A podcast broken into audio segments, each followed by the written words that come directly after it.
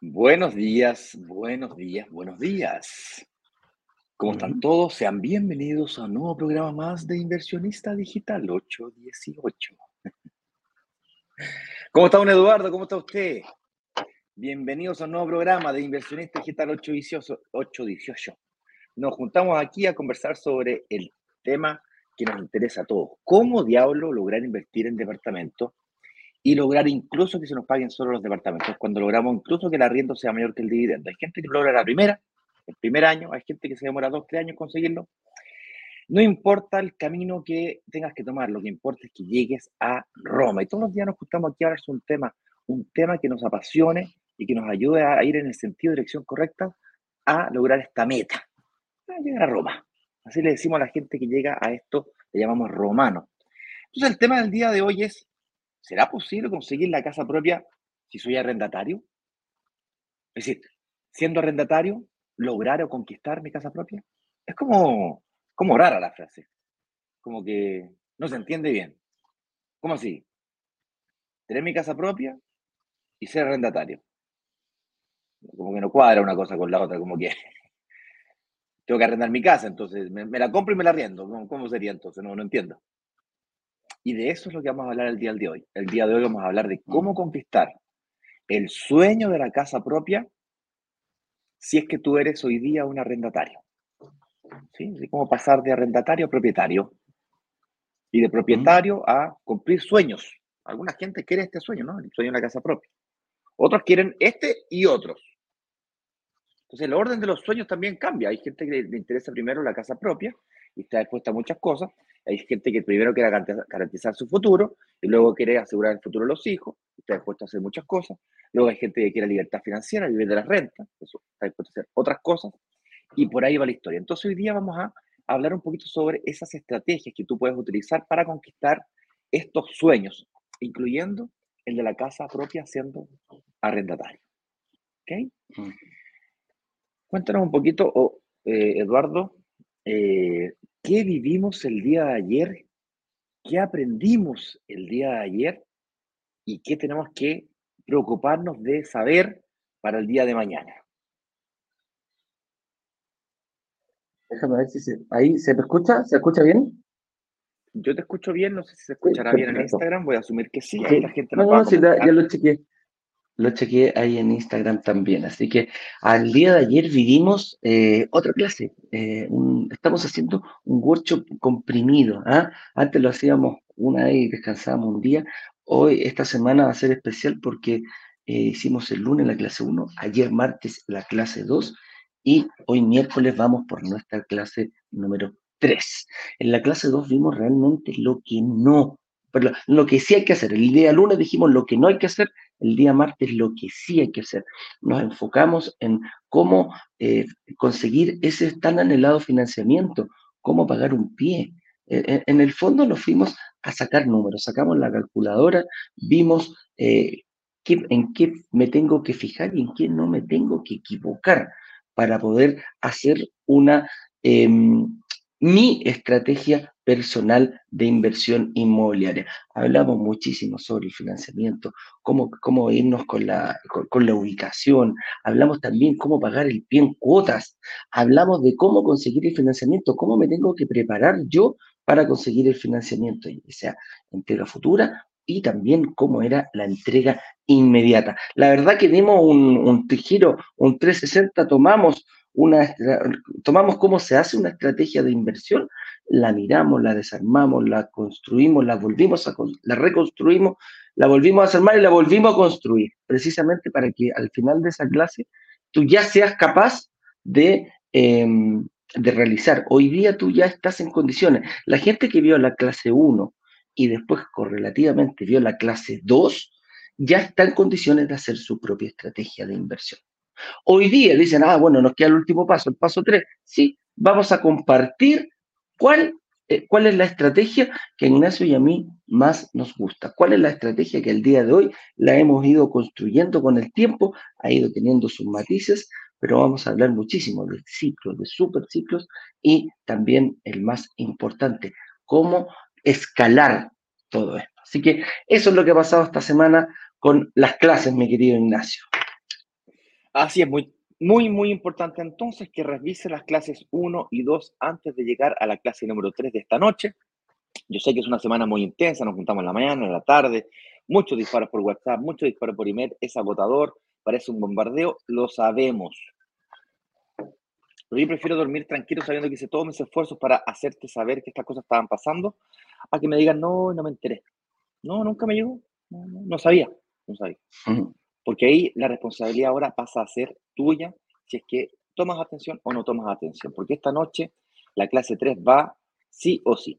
Eh, con eso dicho, es importante que sepas que mañana tenemos nuestro lanzamiento oficial, el cual será transmitido de forma online y presencial. La página de las clases, ustedes van a poder ver aquí la, la clase 1 disponible, la clase 2 disponible, la clase 3, que será esta noche, que aún no está disponible porque es en vivo, obviamente, es a las 19 horas, y el lanzamiento oficial que será mm, a las 19 horas por internet, es decir, online, y presencialmente vamos a partir un poquito antes porque vamos a tener un par de actividades presenciales anticipadamente.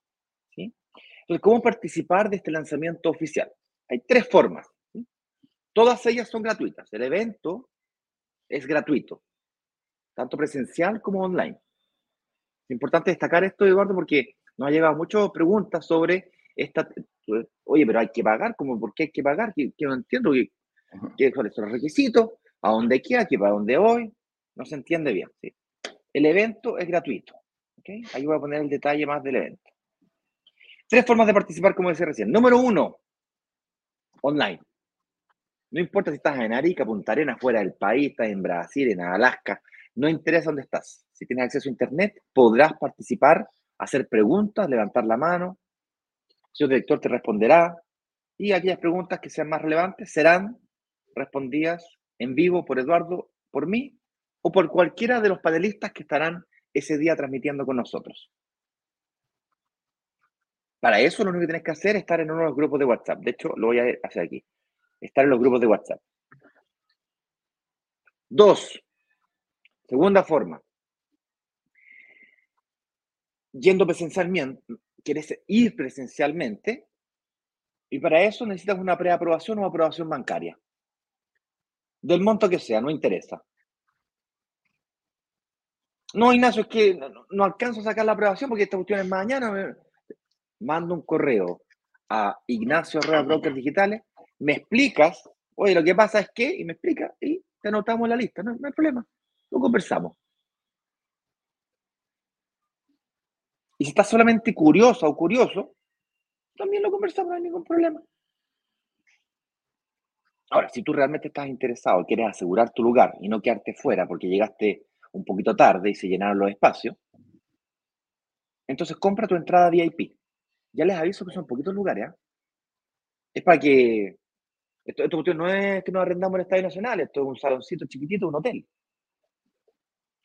y le pusimos mucha más importancia al escenario que, a las mesas, porque yo necesito que esta transmisión sea virtual y online. Entonces, para las, para las personas que están en Santiago o quieren viajar de regiones a Santiago, quiero que por primera vez en la historia de Brokers Digitales nos hemos unido a la inmobiliaria Norte Verde para que esto sea una realidad. Ahí se ve, ahí. Y quieres asegurar tu cupo. Yo no, yo quiero asegurarme entrada como, como cuando uno va al cine no quería hacer un que entrar al cine corriendo y agarrarte cualquier lugar, no, pues tú querías tu entradita con tu número. Y para eso tenemos entradas VIP. La entrada VIP hay que pagarla anticipadamente, pero la entrada es tu reserva. Es decir, se abona al pie o se devuelve. Entonces es gratis, es plata tuya igual siempre. Entonces, como decía recién, tres formas de participar de ese evento. Online, gratis, siempre ha sido gratis de momento. Dos, presencialmente con una preaprobación o aprobación, o me mandas un correo a ignacio, ignacio, arroba brokersdigitales.com y yo, mi equipo, ahí vemos por, por, por email, digamos, si te anotamos la lista eh, o no, dependiendo de ahí lo, lo, que, lo que vamos conversando. Si me querías juntar una preaprobación, da lo mismo el monto, eso obviamente facilita las cosas. O con la y pipo, así de simple. ¿Vale? Yo te recomiendo que te prepares antes del lanzamiento, porque cuando llega la hora del lanzamiento, de, apretar, ¿no es cierto?, la decisión de tomar acción, vas a tener que tomar acción rápida. Mm. Estás online y presencial, quiero que sepas que va a haber gente online que va a estar apretando el botón de reservar. Claro, los que paguen VIP ya tienen medio que su reserva asegurada, prepagada. Pero el resto tiene que prepararse para tomar acción rápida. Y esta acción rápida, la forma de prepararse es mirando las clases. Clase 1 disponible, clase 2 disponible, la clase 3 estará disponible esta noche. Y por último, si quieres sacar tu reunión de análisis anticipadamente, aprieta el botón y agenda una cita ahora mismo con un analista. No importa si tuviste 10 reuniones antes. Es más, si en el pasado ya te reuniste con un analista y te dijeron que tú calificabas, pero desististe de la, de la, compra, porque da lo mismo, ¿por qué? Y quieres participar de este evento, estás curioso, quieres ir físicamente o online, participa. O pídete una nueva reunión. Elimina tus dudas. Sabemos que Eduardo y yo de repente hablamos de, no, no, tenemos cómo hablar de forma específica para tu caso específico. Tenemos que dar respuestas más bien generales. Entonces pídete la reunión de análisis para que te evalúen individualmente. Con eso dicho, señor director Eduardo, vamos entonces a hablar sobre este apasionante tema, pues. ¿Es posible conseguir la casa propia? Señor director, yo no sé si ha compartido la pantalla. Sí, sí, sí compartió La, pantalla de instrucciones, sí. Perfecto. Y el broker también, clases también. La gente de Instagram, por cierto, puede mandar un mensaje en directo, al directo de, y ahí le mandan los enlaces correspondientes, pasa lo que tú quieras, ¿vale? Eh, link para agendar eh, o para comprar tu entrada. Bueno, igualmente ahí está toda la clase. En la página que hicimos especialmente las clases está toda la información, ¿vale? Listo, pues señoras y señores, eh, vamos al tema del día de hoy, Eduardo. Te cedo la palabra. Así es, pues. ¿Es posible conseguir la casa propia si yo soy arrendatario? Y, esta pregunta siempre la hacen. ¿Es verdad que arrendar es siempre botar la plata? La verdad que cuando me, hacen esa pregunta, eh, yo hasta el día de hoy estoy arrendando. Eh, no, no, no, todavía no he invertido mi casa propia. La verdad que antes lo tenía así como un, un, foco y, la verdad ahora como que se me está yendo el foco para otro lado por cosas que están pasando. ¿ya? Por ejemplo, eh, mi hija se quiere ir a estudiar fuera de Chile, por lo tanto eh, me dejar solo. Entonces, tener una casa grande para estar con ella o, un departamento para de tres dormitorios, cuatro dormitorios, lo que sea, lo que se me ocurra, parece que me está quedando un poco grande. Entonces, las circunstancias de la vida muchas veces eh, te van impulsando a algo. Uno quiere una cosa y va por otra. Mucha gente dice, uy, yo quiero mi casa propia. O sea que si tengo que arrendar cada vez que yo arriende, voy a estar botando la plata. Una cosa es eh, mirarlo desde ese punto de vista y el segundo es vivir y vivir como tú quieres. Ahora, si lo llevamos como negocio, eh, para mí nunca la casa propia ha sido un negocio.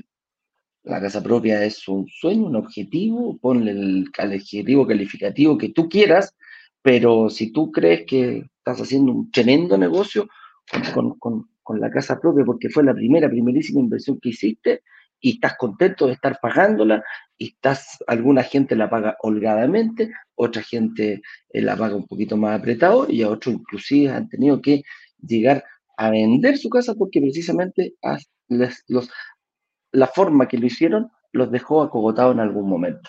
Y obviamente tenemos que vivir en alguna parte.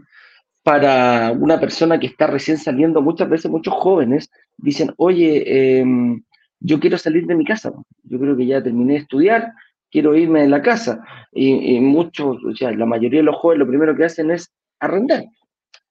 Y ahí vienen los papás que son un poquito más aprensivos. Hijito, ¿para qué vas a arrendar? Ah? ¿Para qué te vas a ir de la casa? Tu madre dice, ¿para qué mi hijito se va a ir donde yo le tengo su comidita hecha? Su, ¿Dónde lo van a atender de la forma que lo atienden acá? ¿Dónde le van a entregar más cariño que lo atienden acá? Entonces, eh, para una persona así, para un, para un joven que no tiene patrimonio, que está recién saliendo de la universidad, que quiere eh, emigrar del nido, como le dicen, eh, no está botando la plata. Y, si seguimos más adelante, si tú quieres ingresar desde joven al, al, al, a este tema de la inversión inmobiliaria, mucha gente dice, a mí me gusta ocupar mi capacidad crediticia para invertir, por lo tanto, yo voy a arrendar. Hay otra gente que le gusta ser más nómade. Otra gente dice, oye, ¿sabes qué? No, pues yo salí de aquí. Eh, si me cambio de pega, me cambio de casa. Me gusta vivir cerca de, mi núcleo o me gusta vivir cerca, mi, mi, eje principal es el colegio de los niños. ¿Y qué pasa si me cambio? ¿Qué pasa si me ocurre ir a Chicureo o, me vengo a Las Condes o me voy a Ñuñoa o me cambio comuna? Voy a tener quizás que arrendar y arrendar mi casa. Entonces, muchas veces el hecho de tener que vivir obligatoriamente, para mí no es botar la plata. Al contrario, es una necesidad que tenemos que cubrir, ya sea pagando un crédito hipotecario porque invertí en mi casa propia o porque tengo que arrendar. ¿Se acuerdan la, broma que conté ayer, que, que fue entre broma y realidad, cuando invito a, una tía a, a, ah, decirme a mi casa, a mostrarle cuando eh, la, invité a tomar once, me dice, un hijito, antes que sigamos con la once. Este departamentito que usted, se está comprando, ¿ah? ¿usted paga riendo o paga dividendo? Y yo le dije, tía, la verdad que por este pago dividendo sin sentirme orgulloso ni ninguna cosa, pero para ella era muy importante. Ah, entonces ahora sí voy a conocer el departamento a ver si está bueno o no está bueno, ¿ah?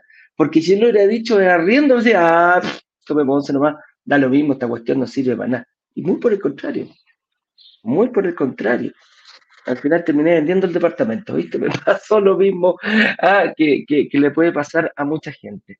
En resumidas cuentas, Em, si lo miramos como una necesidad, tenemos que vivir, la tenemos que cubrir de cualquier forma, pagando dividendos o pagando arriendo. Si la quiero llevar por el lado de la inversión, créeme que arrendar no es botar la plata. Arrendar es tomar la decisión de ocupar tu capacidad crediticia para comenzar en este tema de la inversión, eh, en la inversión inmobiliaria.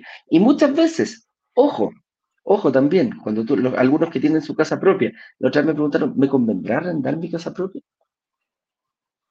Si la respuesta, mira, si, la, si, la, si tu casa propia el día de hoy se puede cobrar más arriendo que el dividendo que tú estás pagando, estás perdiendo plata. Así es. Si el arriendo de la casa es más alto que el dividendo que tú estás pagando, lo más probable es que estés perdiendo plata porque esa casa se podría pagar sola y más encima aportarte para irte a otro lugar y, vamos a ver, depende de la diferencia que tengáis entre el arriendo y el dividendo. Si llega, imagínate, llegáis al 100%, o sea, pagás, estáis pagando tanto, que yo he visto arriendo por ese momento. El dividendo lo pagas y el arriendo que estás pagando por esa casa superan un, sobre un 100%, arrienda la casa y te vaya a otra casa de iguales características, porque ya el arriendo superó sobre el 100% el valor del dividendo. Entonces ahí donde decimos, ah, no siempre arrendar es malo y no siempre arrendar es votar la plata. Eduardo, Ignacio, ¿qué otro punto de vista le da? Quería responder esta pregunta de una forma más directa, clara, concisa y precisa. Lo cual no es mi habitualidad. Generalmente me doy bastante vuelta. ¿Es verdad que arrendar o siempre es votar la plata? La respuesta, en mi opinión, es no, o sea, será votar la plata sí y solo si tienes una capacidad de financiamiento para invertir en un departamento que no estás aprovechando. Se terminó. Es decir, si tú tienes capacidad de comprarte o invertir en un departamento, chico, mediano, grande, depende de tu capacidad de financiamiento, y no la estás aprovechando y estás arrendando, estás botando la plata. Por el contrario, a ver, hagámosle doble clic a esto. Dale, pero ¿qué es lo que significa capacidad de financiamiento? Porque si yo tengo una, yo el departamento que me gusta vale 4.000 UF, no tengo para comprarme el departamento 4.000. pero a lo mejor tenéis para comprarte el, departamento de 2.500 y quizás te puedes comprar dos departamentos de 2.500. Y termináis con un patrimonio de 5.000 UF. Claro, si tú me dices, no, lo que pasa es que yo no tengo acceso a financiamiento hipotecario, entonces, ok, duerme tranquilo, no estáis perdiendo la plata en tu Puedes dormir tranquilo esta noche si tú sabes con certeza de que tú no tienes acceso al financiamiento y tampoco podrás conseguir acceso al financiamiento en un plazo razonable. Dentro de los próximos dos o tres años, tú tienes ninguna posibilidad de conseguir financiamiento dentro de los próximos dos o tres años, por lo tanto no hay ninguna posibilidad, puedes dormir tranquilo. Si tú crees que quizás tal vez tienes la pequeña ayuda de duda de que quizás tal vez de aquí a dos, tres años tienes acceso a un financiamiento, aunque sea de 2.000 UF, o, sospechas que hoy día mismo podrías tener acceso a un financiamiento de, aunque sea de 2.000 UF, un financiamiento de, un departamento de 2.000 UF, por cierto, eh, es 1.600 UF, porque tú tenés que pagar un 20% de pie, y si te regalan el 15%, como pasará mañana, tenés que pagar solamente un 5%. Entonces el problema del, del, ahorro o del, o del pago del pie está resuelto. Entonces tenés que conseguir 1.600 nomás. Entonces la renta rebaja. Ay, hace no entendí nada. Viejo, te estoy tratando de decir simplemente es que la barrera del acceso al financiamiento no son 5 millones de pesos, tampoco son 3, tampoco son 2 millones como dice el mercado. Entonces, solamente será botar la plata si es que tienes la capacidad y no la aprovechas. Eso sería realmente grave. Ahora, la siguiente pregunta es, ah, pero si yo tengo capacidad de financiamiento, entonces mejor me compro una casa para yo vivir en ella o la compro para invertir. Bueno, la respuesta es depende.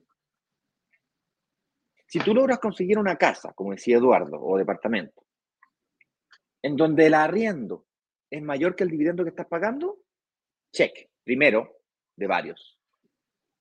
Segundo, si te encuentras una propiedad, casa, departamento, en los casos que estamos hablando nosotros, que además logras que el, vivir ahí tenga alta demanda de arriendo y creciente, como hemos estado hablando toda esta semana, es decir, tú vives ahí, pero si quisieras salir, hay lista de espera para gente que quiere entrar a tu departamento para arrendarlo, y además sabes de que vivir ahí es cada vez mejor, porque hay mucha gente queriendo vivir en ese sector, porque viene una futura línea de metro, porque, mm, no sé, se está desarrollando, porque porque hay un cambio en el plano regulador, hay un movimiento demográfico hacia ese sector, etc. Check. Y lo tercero que tienes que asegurarte, no se te puede olvidar, hay un par más, pero estos son los tres más importantes, y este es el que la gente no lo ve. E, este último la gente no lo ve. Tienes que asegurarte de no quedar atrapado en la deuda de la casa propia. ¿Qué es eso? Es cuando sacas una deuda con un banco, con tu banco, mi banco, el banco te agarra y te dice, no, usted me debe para 30 años y reporta tu deuda al sistema financiero. Al reportarla, dado que tú vives en ella, en tu casa me refiero, y no la arriendas, entonces tienes el mismo ingreso que tenías antes, ahora tienes el máximo de deuda que puedes adquirir y aún no tienes patrimonio. Y si te llegas a equivocar en el punto 2, que es que la casa se vaya valorizando en el tiempo, te la compraste y no se valorizó, es decir, te la compraste en 4.000 UF y de que a 10 años vale 4.300 UF. Es decir, se valorizó, pero poquito, menos del 1% anual. No tenéis patrimonio. El único patrimonio que vaya a tener es cuando vayas amortizando, lo cual se demora 15, 20 o 30 años, dependiendo del crédito que tú hayas sacado. Por lo tanto, ¿qué has atrapado? Atrapado, atrapado, atrapado, y no logras salir. Y por eso viene la sensación de frustración. Y eso me lleva a la siguiente frase. ¿es cierto que el sueño de la casa propia se acabó para siempre? Voy al banco y me rechazan. Y cuando me dan una aprobación, voy al banco y yo, me dan una aprobación, compro mi casa y me va bien. No a todo el mundo le va mal, no todo el mundo se separa, no todo el mundo, hay gente que le va bien en la vida y progresa. Y le va, y, le va bien en su matrimonio, tiene, le va bien.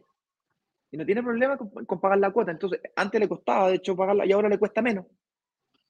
Es responsable, tiene ahorro, va al banco, pide un crédito hipotecario y le dicen, no, rechazado. Porque aparece el sistema financiero. Entonces, ¿es tan cierto que el sueño en la casa propia se acabó para siempre? Analicemos esto, Eduardo, un poquito. Pero con algo de velocidad, porque eh, nos quedan un par de temitas que me gustaría eh, resolver dentro de esta presentación que están relacionadas con el tema de la administración y algunos buenos beneficios que eh, serán presentados en el lanzamiento de mañana de forma anticipada. Así es. El sueño en la casa, yo creo que, si, mira, si yo prendo la tele, sí, se acabó. Así de simple. La respuesta por ese lado, yo veo los canales, los periodistas, eh, eh, lo, vemos, en, lo escuchamos en radio, lo vemos en televisión, eh, siempre se tilda la casa propia como un sueño.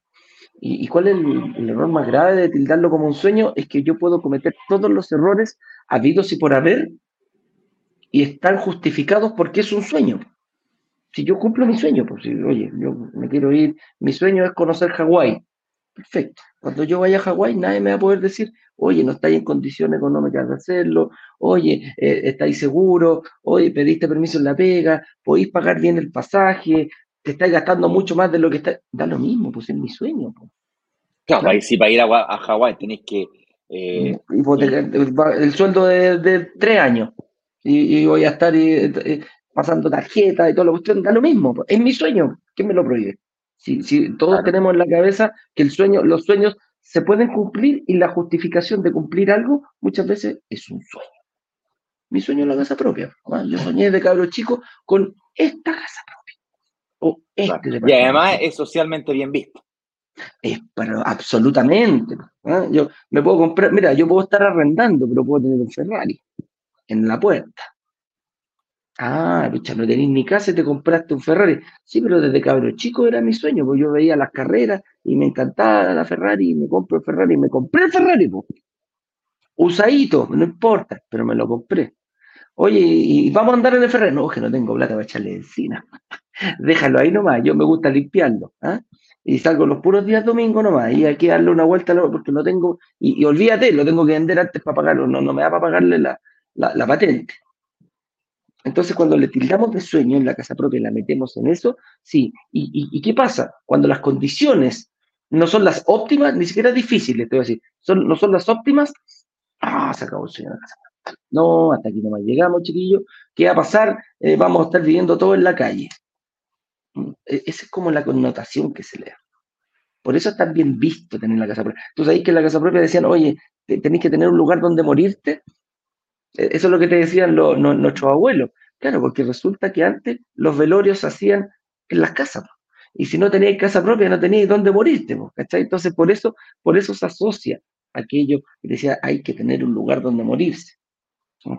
Pero independiente de eso, yo soy convencido de que el, el, modelo de la casa propia, cómo se está comprando, cómo se está viendo socialmente, cómo están enfocados los bancos, cómo están enfocados las entidades financieras, es cada vez más difícil. No se ha acabado, porque no se ha acabado para todas las personas, pero está más complicado, eso es verdad. Si yo hoy día me quisiera comprar una casa de 6.000 UF, me es más complicado que hace dos años atrás. Las, condiciones mayores las exigencias son mayores, los bancos se han puesto más, restrictivos, hemos tenido guerra, hemos tenido pandemia, hemos tenido eh, eh, crisis económicas, productos de las pandemias, etcétera, etcétera, etcétera. Por lo tanto, los bancos dicen, mm, voy a ver, porque mi negocio no es quedarme con 20.000 casas, mi negocio es que me paguen los créditos, ese es mi negocio. Y le voy a prestar a gente que yo creo que me va a pagar. Entonces, si, decimos que el sueño en la casa propia está cada vez más difícil y que cada vez más complicado, bueno, veamos la forma de comprar la casa propia. Claro, veamos otros caminos. El camino hoy día es súper fácil. Ayer yo dije algo y pasó como súper colado, como súper coladito, así como la, gente lo tomó y después como dijo, oye, ¿es verdad o estamos hablando por el escena? Yo ayer dije, mira, la casa propia hoy día se compra en Chile de la siguiente manera. Yo, sal, yo me enfoco en la casa propia, voy a poner toda mi fuerza en ahorrar lo más posible para juntar el mayor pie posible. Y el mayor pie posible estamos hablando de un 20%, que es lo mínimo que están pidiendo la entidad financiera del día de hoy. Para tu primera propiedad. Entonces, como mi primera propiedad tiene que ser la casa propia, 20%. Voy a hacer todo lo humanamente que esté a mi alcance y si no está a mi alcance también lo voy a proyectar para poder hacerlo de alguna forma y conseguir la casa. Pongo un 20% de pie y pido un 80% de financiamiento a una entidad financiera. Así es. Mientras más pie yo tenga, más grande es la casa. Si yo tengo el 20, mientras más, yo puedo optar con mi capacidad de pago, con mi, con mi, con mi, con mi sueldo, etcétera, etcétera, con toda la estrategia que lo hemos dicho, que lo vimos en profundidad en la clase 2 de ayer, Así conseguimos la casa propia. Y yo dije, ¿por qué no lo hacemos al revés? ¿Por qué no, en vez de pedirle un 80% de financiamiento al banco, le pedimos un 20% de financiamiento y damos un 80% de pie? Y algunos van a decir, ah, pues Eduardo, te pegaste en la cabeza. Ah, este gallo está loco. Si ya me cuesta, si, mi casa propia sale 100 millones de pesos, ya me cuesta juntar 20 millones, me voy a morar cuatro veces más juntar 80 millones y pedirle 20 al banco. Suena bonito. Y ahí donde entra, ahí, donde entra precisamente lo que Ignacio también lo comentó recién. ¿Quién te dijo que tu primera inversión tiene que ser obligatoriamente en la casa propia? ¿Quién te dice que tenemos que invertir en la casa propia y quedar endeudado durante 30 años pagando yo desde mi bolsillo la famosa casa propia? ¿Por qué no hacerlo mejor en 10 años? ¿Cómo? ¿Por qué no inyectar mi capacidad crediticia, que es alta en mis primeros años de vida, sobre todo de la vida laboral, no me refiero a la vida de vida laboral, recibo sueldos, alta capacidad de endeudamiento, alta capacidad de pago mensual. Y empezamos a comprar departamentos que no estén a los 6.000 a los 6.000 UF que queremos en la famosa casa propia. Pero me voy comprando departamentos porque tengo una capacidad de comprarme más de un departamento de 2.500 UF. Algunos a decir, tú estás loco, te volviste loco, te vas a ir a vivir a un lugar donde, eh, de un dormitorio, ¿qué va a pasar? Después vaya a querer. No, y no me compré uno, me compré dos. Y durante 10 años le doy, le doy, le doy, le doy. Compro la mayor cantidad de departamentos. Me gano la plusvalía de la mayor cantidad de departamentos que yo pueda durante 10 años. Vendo los departamentos los 10 años. Recupero pie, recupero plusvalía, recupero aportes inmobiliarios si es que tuve la opción de, eh, de, invertir en un, departamento con aporte inmobiliario. A lo mejor voy a tener cinco o seis departamentitos en 10 años, con la recuperación del IA, con el aporte inmobiliario, eh, con, invertir en mutuarias para no aparecer en el sistema financiero. Ok, imagínate que invertí seis departamentos y que me queden 800 UF de cada, de cada uno. 6 por 8, 48. Chuta, tengo 4.800 UF entre el primero y el último. Entre el primero gané más plusvalía, entre el último gané menos plusvalía. Recuperé todos los pies y tengo 4.800 UF. ¿Cuánto me queda para, para llegar a mi casita de 6.000? Me quedan 1.200. Entonces, ¿cómo lo hacemos? ¿Le pido junto 1.200 o le pido 1.200 al banco? Y ahí sí que puedo quedar a 30 años con una cuotita así chiquitita y lo di vuelta, pues di un 80% pie y pedí un 20% de financiamiento al banco. Y más aún, démosle una, sigamos dándole un, doble clic, quedo con mi capacidad crediticia intacta para poder seguir invirtiendo y después, te estoy hablando de 10 años, o sea, pongámosle 25 a los 35, 35 años, a los 35 podías poder tener tu casa prácticamente pagada. Y de los 35 en adelante te preocupas de la universidad de tus hijos, de dejarle patrimonio alto en caso de que a ti te pase algo, y si no, una jubilación en base a muchísimos departamentos pagados. Esa es mi estrategia, esa es la que, la que nos gusta, la que hemos visto y eso es por lo que vamos. ¿Van a haber problemas? Lo más probable, pueden surgir imprevistos, pero si estamos constantes, créeme que vamos a ir por un buen camino. Oye, eso, pues, em, yo creo que ya eso. esta pregunta que es la forma moderna. Bien. Ahora, un tema que, mm, un tema que les puede estar eh, deteniendo a los inversionistas sobre entrar a este mundo de la inversión inmobiliaria es el miedo de los arrendatarios. Porque, ok, me convenciste, tiene lógica. Primero invierto, luego me compro la casa propia, primero invierto, luego compro sueños. Bien, tiene sentido. Pero los arrendatarios, compadre, son un cacho, yo no quiero problemas. Además que yo vivo en región, entonces, un departamento de Santiago, ¿cómo diablo lo administro? ¿Qué pasa si es que hay que cambiarlo? ¿Tengo que viajar a Santiago para buscar el arrendatario? Un desastre. Eso que el tema de la administración se tiene que resolver anticipadamente, antes de invertir. Lo hemos hablado reiteradas veces durante esta semana en relación al arriendo, que es el valor del arriendo, representando los ingresos, pero la administración son dos conceptos distintos. Y dentro del mundo de la administración tenemos que dividir en dos segmentos. Uno es el corretaje, que es la búsqueda del arrendatario, análisis de, la, de las eh, del perfil del arrendatario, para ver si califica o no realmente para vivir en esa propiedad, para ver si tiene buen comportamiento de pago o no. Y todo ese proceso, hasta la entrega de las llaves, la hace un corredor. Posteriormente, viene la segunda parte, que es la administración, que es la cobranza del canon de arriendo mensual, más hacer frente a cualquier tipo de imprevisto, como por ejemplo uso de la garantía. Oye, es que se echó a perder la chapa, ya, pues, ¿eso es una garantía o es una responsabilidad del propietario o del arrendatario? Oye, término anticipado contrato. Lo que pasa es que, y empezamos con lo que pasa es que. Bueno, todo eso que pasa es que la idea es que el propietario no tenga que lidiar con eso. Lidia con el administrador, con tu ejecutivo, y dice, oye, eh, esto, oye, lo otro. Además, ojalá, ojalá tener una aplicación que te muestre, ah, mira, los gastos comunes de este, este están pagados, este también, las cuentas básicas de este departamento están pagadas. Ah, entonces, yo me meto una vez al mes durante 10, 15 minutos y sería. Y porque tengo un par de propiedades, a la hora que tengo una propiedad, no, pasa los cinco minutos, considerando los tres minutos que me demoré, en loguearme.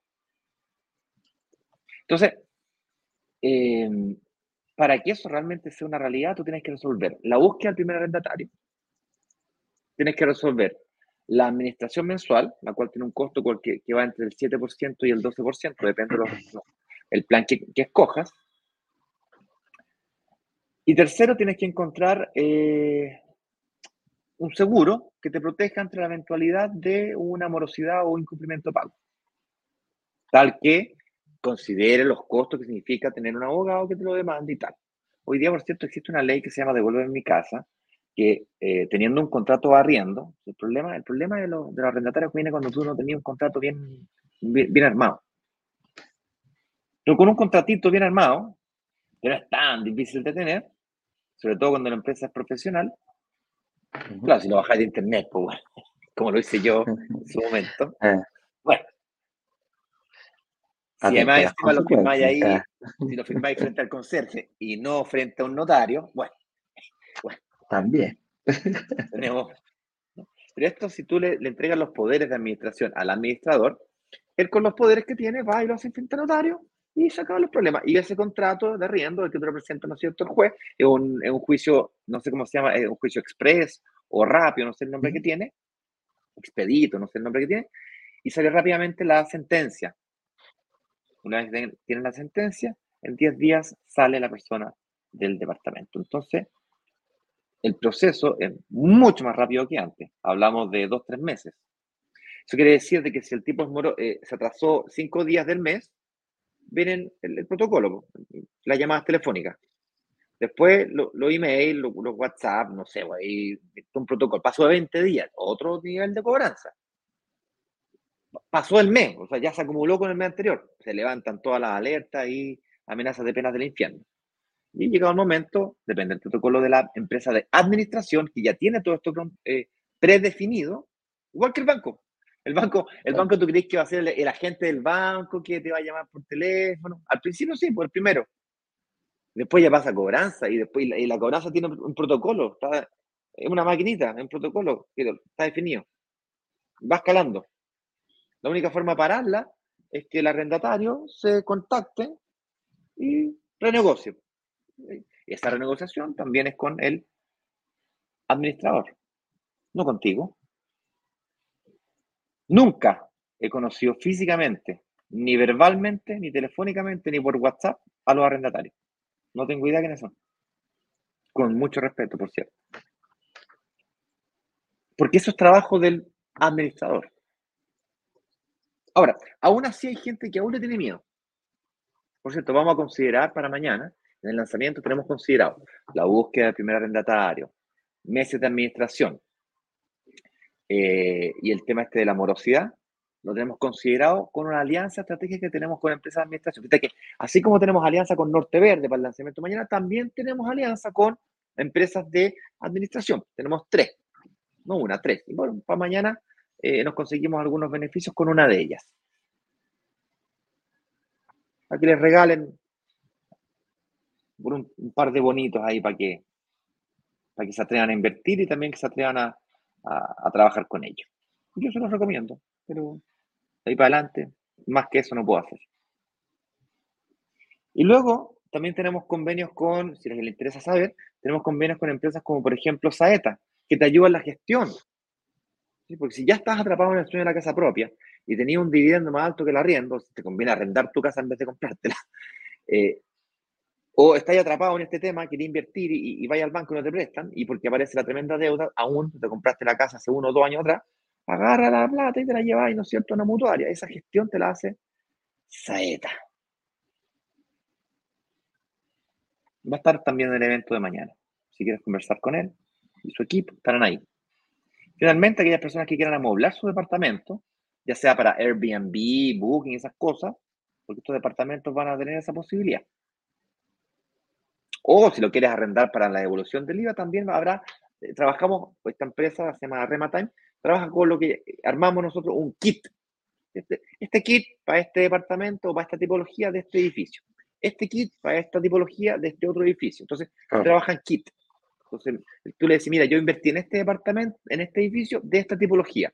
Ah, perfecto. Para ese departamento, para esa tipología, este kit. Te dicen los ítems que incluye.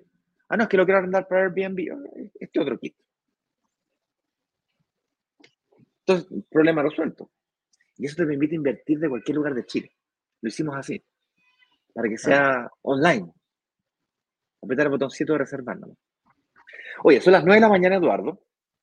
Eh, me gustaría pasar a preguntas, si es que las quiere. En Instagram no sé si hay preguntas, déjeme ver si cómo le ha ido señor director con las preguntas. No he visto, no he visto por acá, he estado pendiente de Instagram y no he visto nada todavía. Dale, yo veo que hay un par de preguntas ahí, puedes comenzar a hacer sus preguntas, no sin antes, eh, me gustaría hacer una invitación o reiterar la invitación eh, a que revise la clase 1, 2 y 3, la cual pueden ver en la página que hemos creado de brokersdigitales.com slash clases, ¿ok? En esa página tú podrás encontrar, señor director, si me pudiese permitir, el gran favor de colocar grande aquí en los banners, brokersdigitales.com slash clases. La gente que está en Instagram puede ir al... Eh, lo voy a mostrar yo inclusive aquí.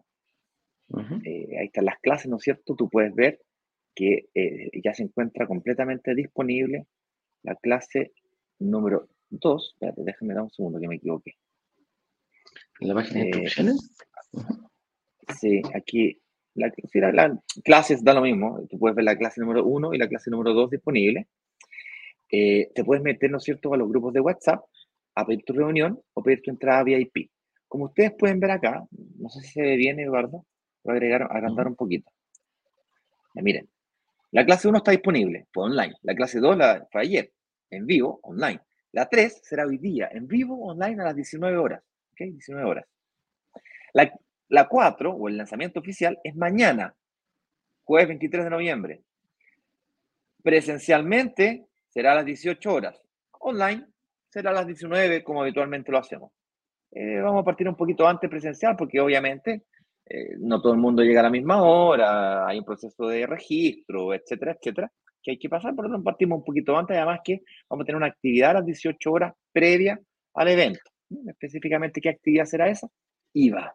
Vamos a hablar profundamente del IVA, vamos a traer un, un, eh, orador especialista en el tema del IVA y, además al señor director que va a, va a dar un poquito... La charla también va a participar. La charla también va a participar. Oye, Ignacio, quiero participar del evento. ¿Cuándo es? ¿Dónde es? Bueno, aquí abajito está. Este evento se llama Chile Invierte 23.cl, la Inmobiliaria Norte Verde y la Comunidad de Brokers Digitales se unen para realizar este evento el día 23 de noviembre del año 2023. A las 18 horas comenzará en el Hotel Radisson Blue Plaza del Bosque Santiago. Esto queda al lado del Parque Araucano, entre Parque Araucano y Juan Pablo II, presidente, Riesco con Manquehue Aquí hay una COPEC, justo en la esquina. Al lado está el hotel. Y para entrar, para, para participar, el evento es gratuito. Quiero reiterar eso con fuerza e intensidad. El evento es gratis. Si es online, basta que estés en los grupos de WhatsApp, como decía recién acá, y te va a llegar el link a que participes del live. Se transmitirá online también. Además, para aquellas personas que quieran participar y quieran ponerse en la lista de la participación, tienes que pedir una lista, de agregarte una lista, basta con que me manden un correo electrónico a ignacio.brokersdigitales.com y me digan, yo quiero participar. Ojalá me traiga una aprobación o, o preaprobación. Y me digan, yo quiero participar y me explicas por qué quieres participar. Y te anotamos la lista. Así de sencillo. Quienes quieran asegurar su cupo y no quedar expuestos a que el primero que llega, primero que entra, tiene que garantizar su entrada con la entrada VIP. La entrada VIP es el pago anticipado de tu reserva. Entonces, la reserva de tu departamento se abona al pie o se devuelve. Entonces, es gratis también. ¿Se entiende? Es como para que tengas acceso VIP, va a tener un acceso preferencial. Vamos a conversar antes con Eduardo, conmigo, el señor director, con, con, los dueños de la inmobiliaria, con los gerentes. No sé si el dueño, pero los gerentes, el gerente general va a estar ahí. El gerente de venta, va a estar todos ahí. Va a hablar mayor. La sala de venta. Va a haber gente de la sala de venta, vamos a estar todo el equipo nosotros, va a estar Saeta, va a estar Rematime, va a estar, vamos a estar todo. Si quieren una entrada VIP, eso va a estar ahí. Eduardo, querías decir algo, perdón. No, no, no, no, no dale, estaba, te, aportando, nada más, dale.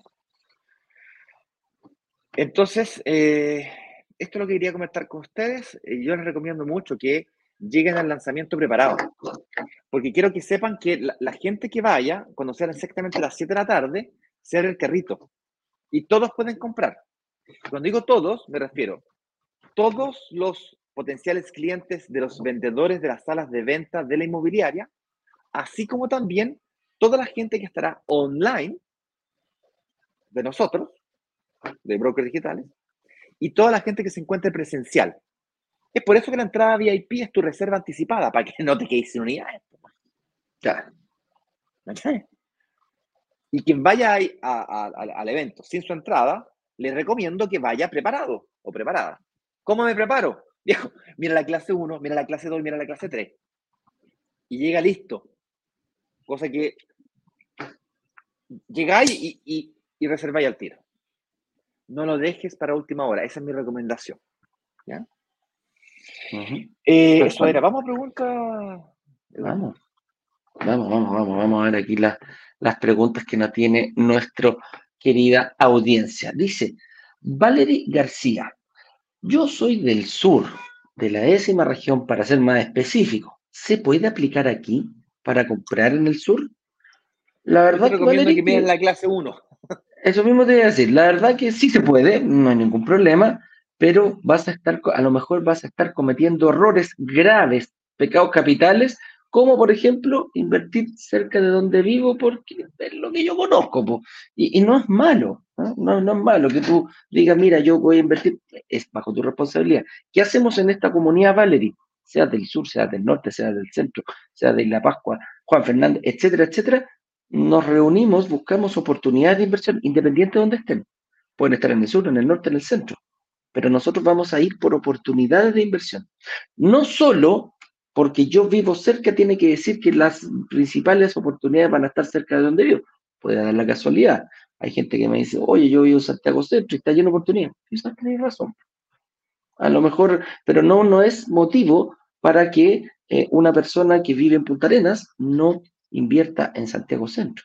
A lo mejor es mucho mejor invertir en Santiago Centro que en Punta Arenas. ¿Hemos hecho lanzamiento en regiones? Sí, hemos hecho lanzamiento en regiones. ¿Gente de Santiago ha ido a invertir a regiones? También. Entonces, saquémonos la geografía, sino invirtamos donde es más rentable. Ese es el objetivo. Por allá apuntamos nosotros, mi estimado o estimada Valeria. Oye, mira, aquí música, música para, eh, para, música para el alma, para relajarse, dice.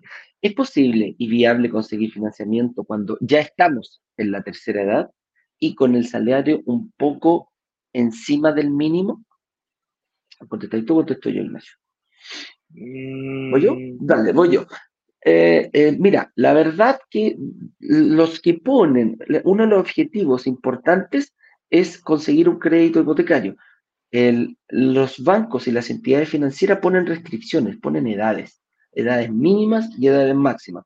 La edad mínima para solicitar un crédito son 65 años. Si estás sobre los 65 años, va a ser muy difícil que te presten. Pero ojo, ojo, ojo, ojo, ojo con eso. Muchas veces no quiere decir que no podamos invertir. Hay estrategias para las personas mayores, a lo mejor ellos podrían poner el pie y, no sé, un hijo tuyo, un pariente tuyo con el que tengan confianza, pueden invertir en conjunto, ¿ya? No es que no se pueda hacer. El sueldo también eh, puede ser una, una barrera, pero no es infranqueable, Y aquí me refiero que no es infranqueable.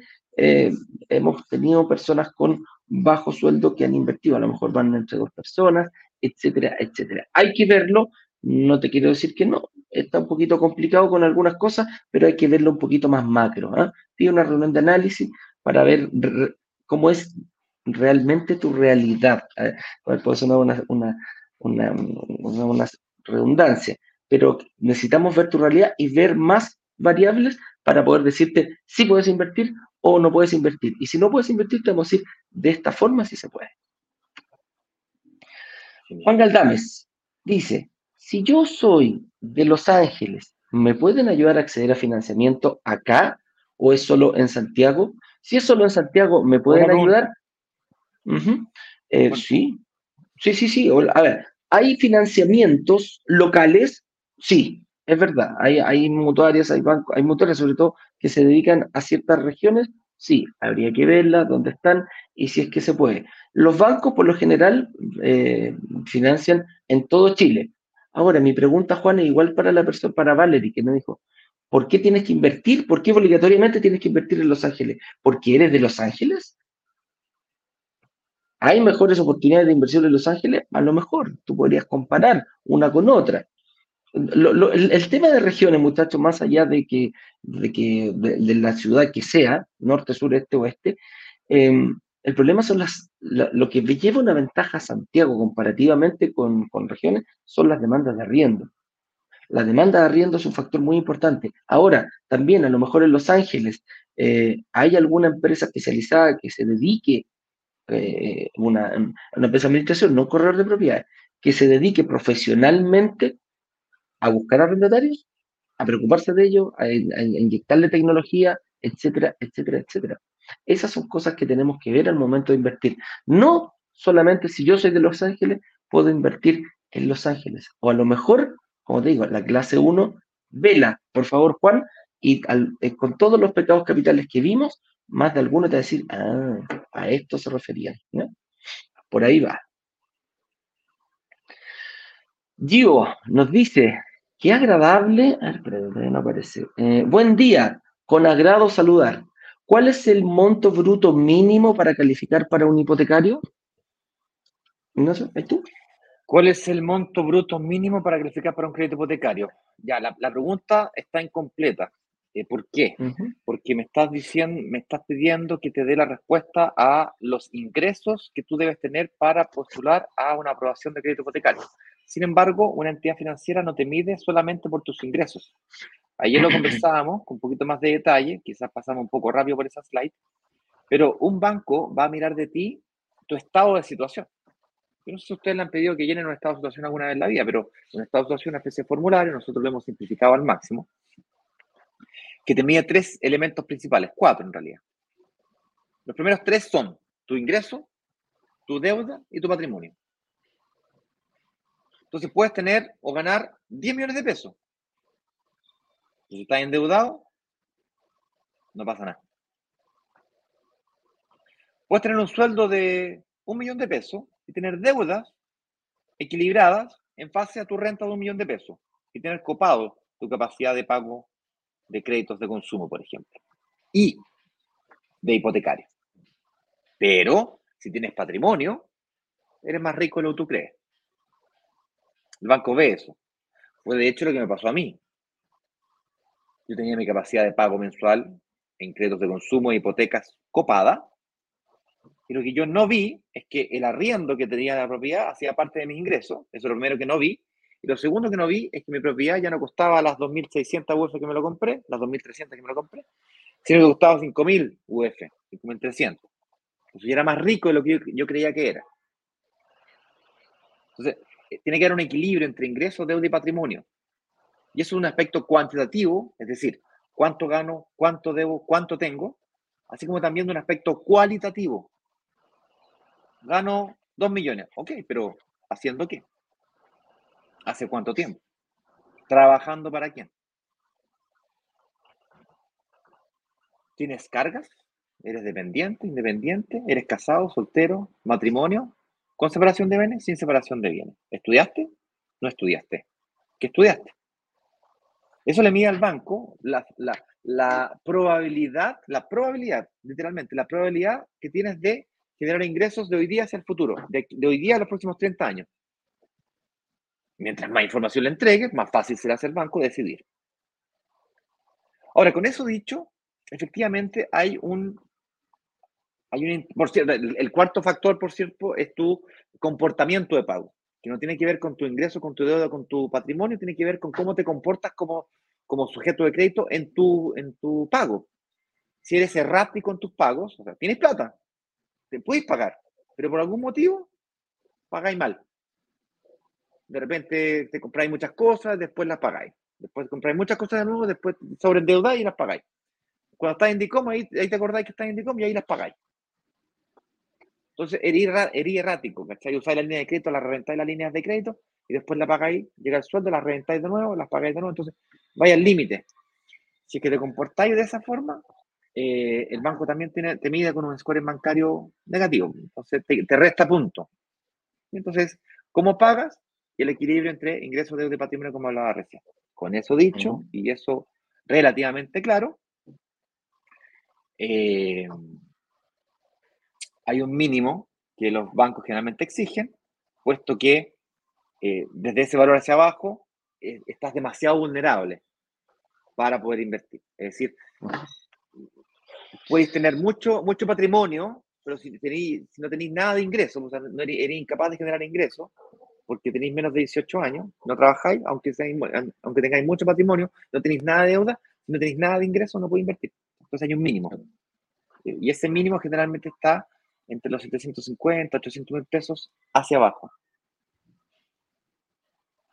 Eso es como lo mínimo que piden los bancos hoy en día. Oye, ¿qué Siempre se puede complementar renta.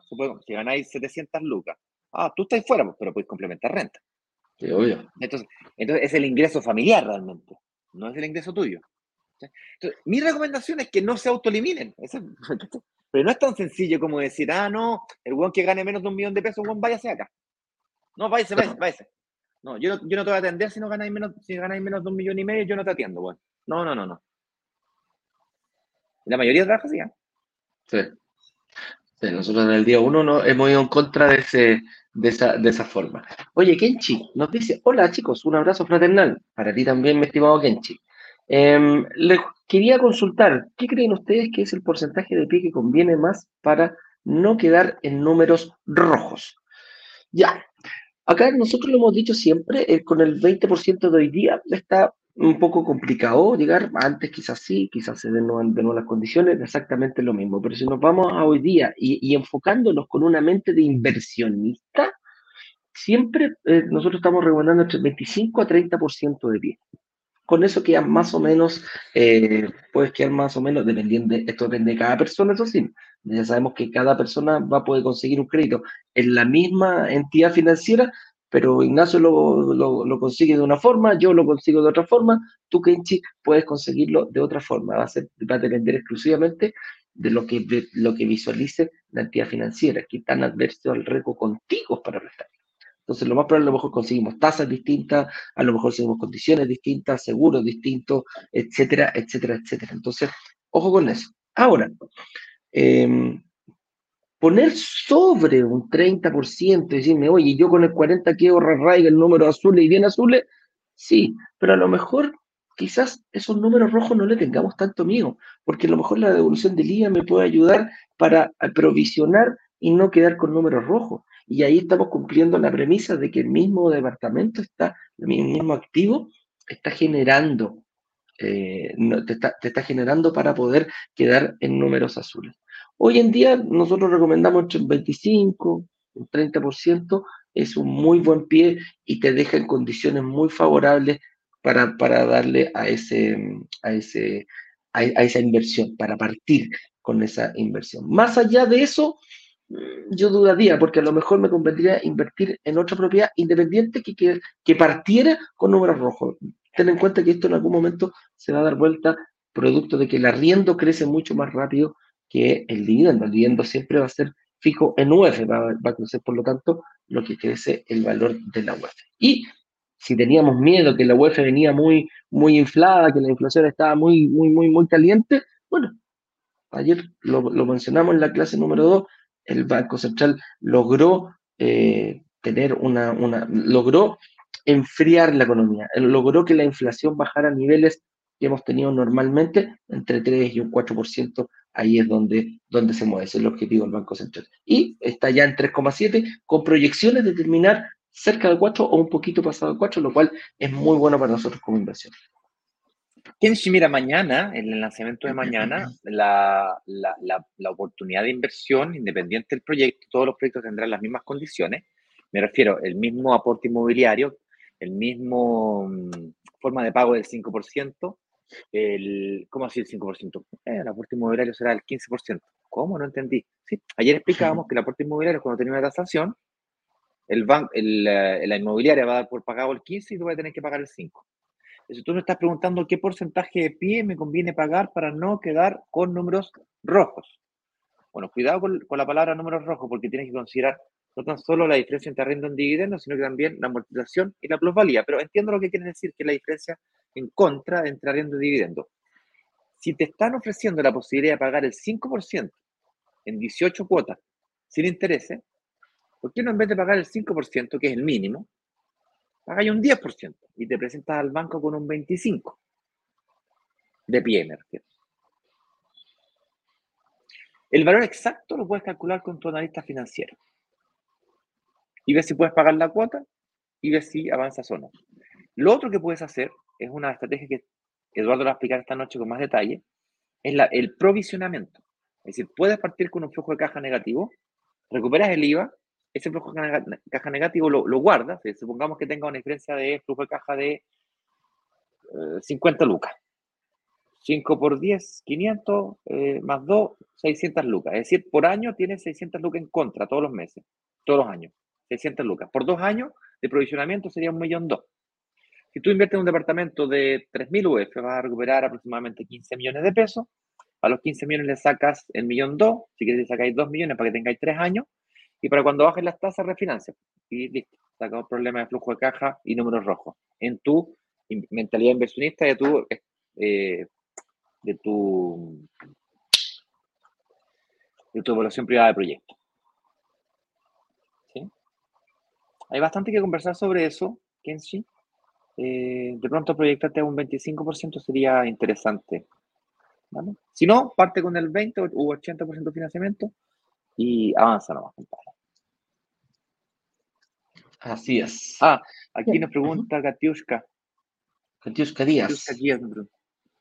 Ah, perdona. Ahí está. Saludos chicos, consulta, ¿puedo invertir si estoy con licencia postnatal?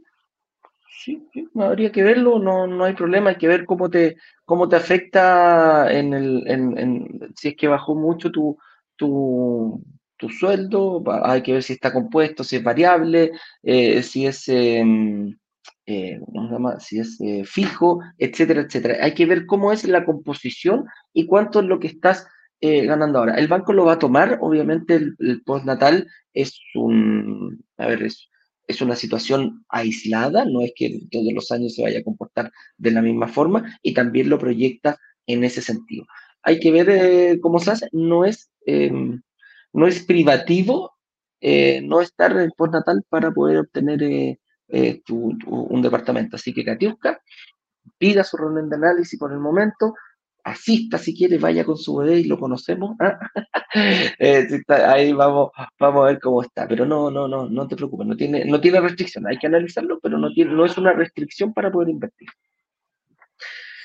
A ver, déjame ver si la tengo, eh, no tengo más. No tengo más preguntas, Ignacio. Bien, señoras y señores, eh, recomendaciones para el eh, lanzamiento de mañana. Revisen la clase 1, la clase 2 y esta noche participen de la clase 3 para que puedan tomar acción rápida en el lanzamiento oficial de mañana. la participación del lanzamiento oficial de mañana es gratuita y se puede participar de tres maneras diferentes o entrar al evento de tres maneras diferentes. El evento es online, y presencial. Nos podremos ver de carne y hueso por primera vez en la vida. Así es que eh, la opción número uno es, como decía recién, online. Para eso tienes que estar en los grupos de WhatsApp y simplemente te llegará, te llegará el enlace y puedes participar. Opción número dos, pidiendo tu, exaso, pidiendo tu entrada a ignacio.brokerdigitales.com. Ignacio, quiero ir, mira, aquí está mi, mi aprobación, mi preaprobación, o no alcanzo a sacar preaprobación, méteme en la lista, por favor, que no sé qué, explícame por qué quieres participar. Háblame un poquito de ti. ¿Por qué debiésemos invitarte a ti? Estoy curioso, tengo ganas, más allá la renta, más allá la deuda. ¿Por qué quieres participar? ¿Por qué debo darte la entrada a ti y no a otra persona? Eso es todo. Atrévanse, ignacio.brokerdigitales.com. Yo o mi equipo estaremos respondiendo a tus y si es que, que te a la lista, no hay ningún problema. Ahora, no te quieras asegurar tu entrada. Un tratamiento VIP, bueno, si la prefieres, paga tu entrada, ¿no es cierto? Eh, anticipadamente. Y esta entrada será tu. Me perdí. déjame compartir pantalla. Las dejé de compartir por algún motivo. ¿Qué le pasa a la gente? Ahora sí, Eduardo. ¿Sabes? Sí, sí, sí. Ya. Ahí se puede ver clase 1, clase 2, clase 3, ¿no es cierto? Disponibles. Eh, y decía yo recién que puedes comprarte, ¿no es cierto?, tu entrada VIP. Quiero mi entrada VIP y esto te permite llegar al evento con tu silla asegurada, obviamente, y además con tu reserva asegurada, para que no te quedes sin unidades, no hay hacer cosas que... porque, mira, tu, entrada es tu reserva, entonces igual es gratis, se abona al pie o se devuelve, como ha sido clásicamente en brokers digitales.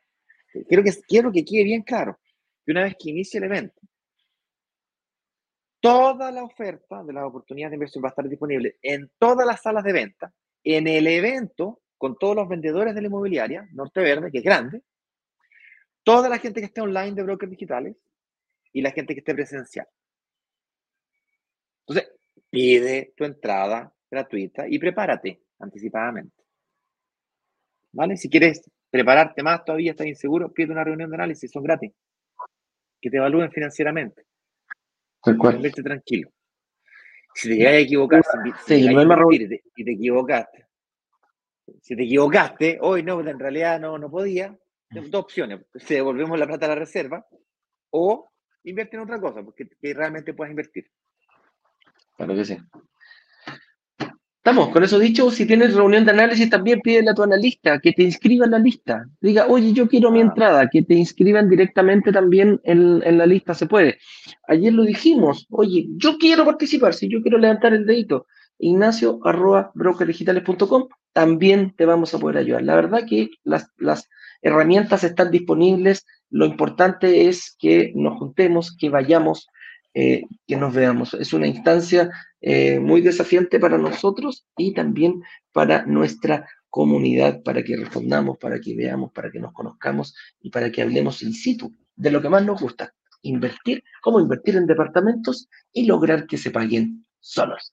Con eso dicho, nos vemos a la noche, a las 19 horas, clase número 3, estrategia de inversión, ciclos, superciclos, y la que vamos a nombrar es cómo recuperar el IVA, cómo nos ayuda eh, en la recuperación del IVA también, y la estrategia que más nos gusta a Ignacio y a mí. Todo eso lo vas a poder encontrar hoy día a las 7 de la tarde en punto. Nos vemos muchachos, que estén bien, cuídense. Chao, chao. Dicen que somos el país del vino, del asado, del mar y la cordillera. Pero yo creo que Chile es mucho más que eso. Somos un país único en el mundo, en el que puedes invertir en departamentos sin tener ahorros, pagando el PIB muchas cuotas y luego recuperar el IVA para recibir desde 10 millones de pesos directo a tu bolsillo. Si esto te interesa, la comunidad de brokers digitales junto a la inmobiliaria Norte Verde, vamos a realizar un evento donde todo esto será posible. Pide acceso ingresando a chileinvierte23.cl o escaneando el código QR.